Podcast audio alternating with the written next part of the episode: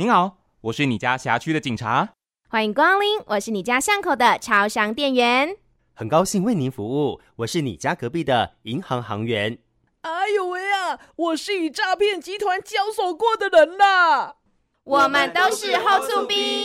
一起现身说法，拒绝上当。现代人常使用网络社群或是使用交友软体，但是一个不小心就可能被诈骗集团的话术给骗得团团转。当对方每天对你嘘寒问暖，接着开始提到与金钱相关的资讯，就一定要谨慎应对。今天在节目中为我们现身说法的蒋先生，在网络下载交友软体，并认识了一位网友，彼此相谈甚欢之后，对方突然向他提出了代操作交易的请求。本来只是好心帮忙，没想到是一步一步踏入了诈骗集团设下的陷阱。跟他认识了一段时间之后，他有一天突然跟我说，他当天晚上有一笔交易要去完成，那他因为他没有时间，所以委托我帮他去做代操作的这个动作，那他也提供了他的账号密码给我，登进去之后，帮他操作完了之后，发现他的确实是有获利的，所以之后他在跟我提的时候，我就有一点点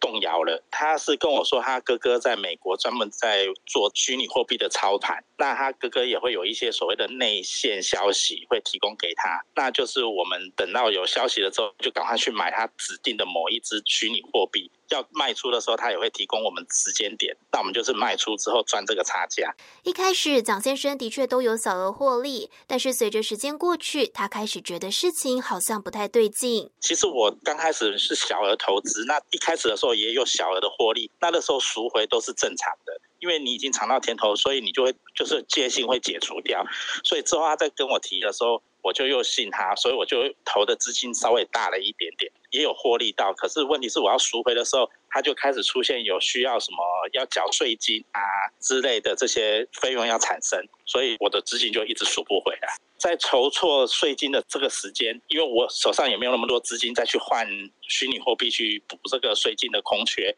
所以就跟他商量，他也说他去帮我寻找资金的来源。那可是找到最后之后，就为了这种事情，他就开始跟我翻脸，然后翻完脸之后，他就把我的赖的账号就整个封锁掉，所以我才知道这个是一个诈骗。诈骗集团看准民众想增加被动收入的心态，再加上有些人对非实体事业的投资，例如股票、基金、虚拟货币等项目，其实不甚了解，只是听到低风险、保证获利就相信对方，导致近期投资型的诈骗案件数量一直居高不下。云林县警察局台西分局仑峰派出所的陈浩所长，针对投资型诈骗的四种可能特征做出提醒：假投资诈骗大概会有四个特征，第一个特征就是说他。他会声称他是低风险，然后高报酬，投入一百万，你一定可以拿回，比如说三成三十万或四成四十万。这时候就要注意，就是说这个有没有可能就是诈骗集团？因为平常我们在投资股票也是说要研究，就是蛮深入才有办法获利这么多啊。你一加入社团，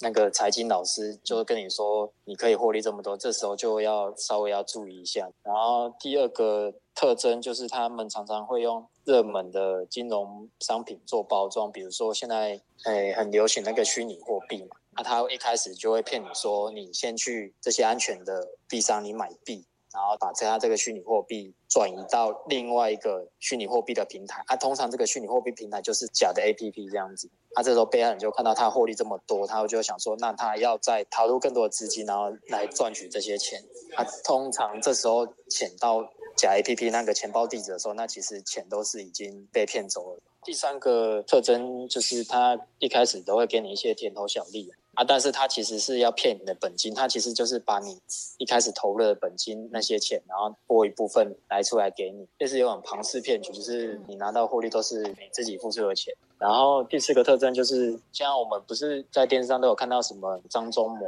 或者是一些比较名人的时候，在 FB 在开设什么存股社团啊什么，有些民众他就是可能没有了解到这么多，所以他们就很容易会受骗，然后就加入那个群组。天底下没有白吃的午餐，大家千万要谨记：不投资不了解的项目，高报酬通常伴随着高风险，才能降低自己受骗的几率。以上专题由台南分台陈玉芳制播，感谢您的收听。内政部警政署关心您。